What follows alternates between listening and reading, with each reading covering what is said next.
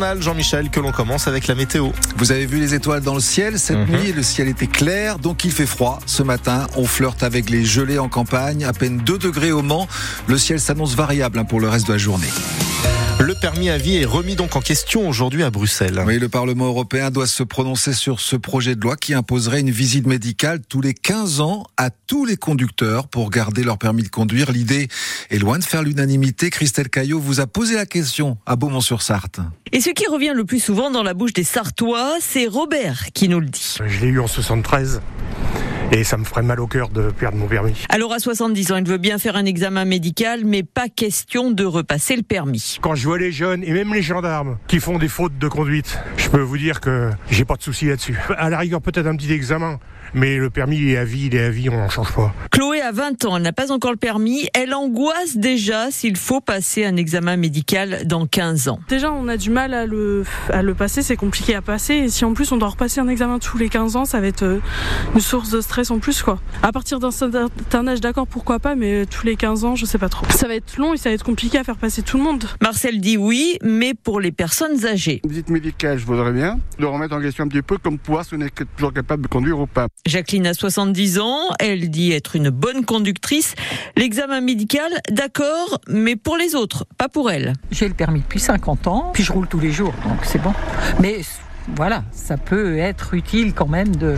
Il y a beaucoup de gens qui ne se rendent pas compte qu'ils peuvent pas conduire. En Sarthe, l'année dernière, il y a eu 460 accidents qui ont fait 29 morts et 551 blessés. Ouais, c'est pas nous, c'est les autres. Et vous, êtes-vous prêt à passer une visite médicale tous les 15 ans, risquer de perdre votre permis de conduire? On vous pose la question ce matin. Appelez-nous au 02 43 29 10 10. Au centre hospitalier du Mans, le personnel des urgences sera en grève demain. Ils veulent alerter sur la prise en charge des patients atteints de troubles psychiatriques, ceux qui n'ont pas de place à l'EPSM d'Alonne, qui manque de psychiatres. Ils se retrouvent donc aux urgences. Situation intenable, inhumaine pour les équipes médicales qui euh, évoquent des malades attachés à leur lit pendant des jours. La direction assure qu'elle fait son possible pour trouver des solutions. Tous les corps de métier sont appelés à la grève, mais il n'y aura pas euh, d'impact sur le fonctionnement du service. François Fillon attendu devant la Cour de cassation ce matin. C'est le dernier recours pour l'ancien Premier ministre sartois condamné en appel il y a deux ans dans l'affaire des emplois fictifs de sa femme Pénélope. Euh, Quatre ans de prison quand même, hein, dont un ferme, 375 000 euros d'amende. François Fillon nie toujours les faits. La procédure judiciaire a été trop rapide. Elle manque d'impartialité selon lui. Les précisions sont à lire sur francebleu.fr et sur votre appli ici. Le décès de Jean-Pierre Soisson, victime d'un cancer à 89 ans, l'élu de centre droit, ancien maire d'Auxerre, ancien ministre sous les de Valérie Giscard d'Estaing et de François Mitterrand. Il avait également été élu à la tête de la région Bourgogne en 98 avec le soutien du Front National. Les banques vont mieux accompagner les agriculteurs. Oui, le ministre de l'économie Bruno Le Maire leur demandait hier de faire euh, un effort dans cette crise agricole. Le message a été entendu. Les agriculteurs en difficulté vont pouvoir bénéficier de deux nouvelles mesures, Valentin Winato. Les agriculteurs en difficulté vont désormais pouvoir retarder d'un an le paiement de leurs dettes bancaires et si besoin demander un rééchelonnement de leurs prêts sur trois ans, ce qui doit leur permettre de souffler un peu. Et puis pour ceux qui auraient besoin de plus de fonds pour acheter du matériel par exemple, un prêt à taux préférentiel entre 0 et 2,5% sera proposé par les banques. Le taux sera choisi en fonction de la situation financière de l'exploitation.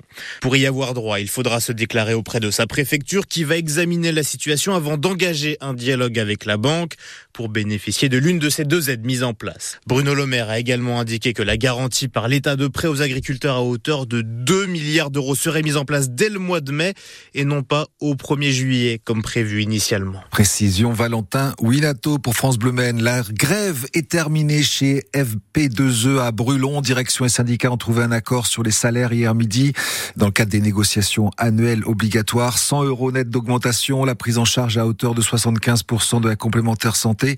La société spécialisée dans la menuiserie et les fenêtres compte 400 salariés. Le sursaut d'orgueil des footballeurs du Mans FC hier soir à Villefranche. Victoire sans appel. 4 buts à 0 face aux Bourguignons et ça fait du bien le, au classement national. Les Manceaux remontent à la dixième place avant de recevoir le Gaulle FC samedi au stade Marie-Marvin. Et le club compte sur ses supporters pour cette rencontre. Les places seront à 5 euros seulement. Ce sera même gratuit pour les moins de 18 ans. En Coupe de France, Lyon, premier qualifié pour les demi-finales hier soir face à Strasbourg. Une victoire au tir au but. Ce soir à 21h, Rouen, club de national, affronte Valenciennes club de Ligue 2. Et puis les footballeuses de l'équipe de France, elles vont tenter de décrocher un premier titre majeur. Ce soir, elles disputent la finale de la Ligue des Nations face à l'Espagne. Gros morceau, un championne du monde en titre, numéro 1 au classement FIFA. Le coup d'envoi est à 19h à Séville. Et ça pourrait être le premier titre oui. d'envergure pour les filles. Ce qui équivaudrait à un titre de championne d'Europe. C'est ce qu'elles nous disent. Match à vivre à la télé d'ailleurs sur W.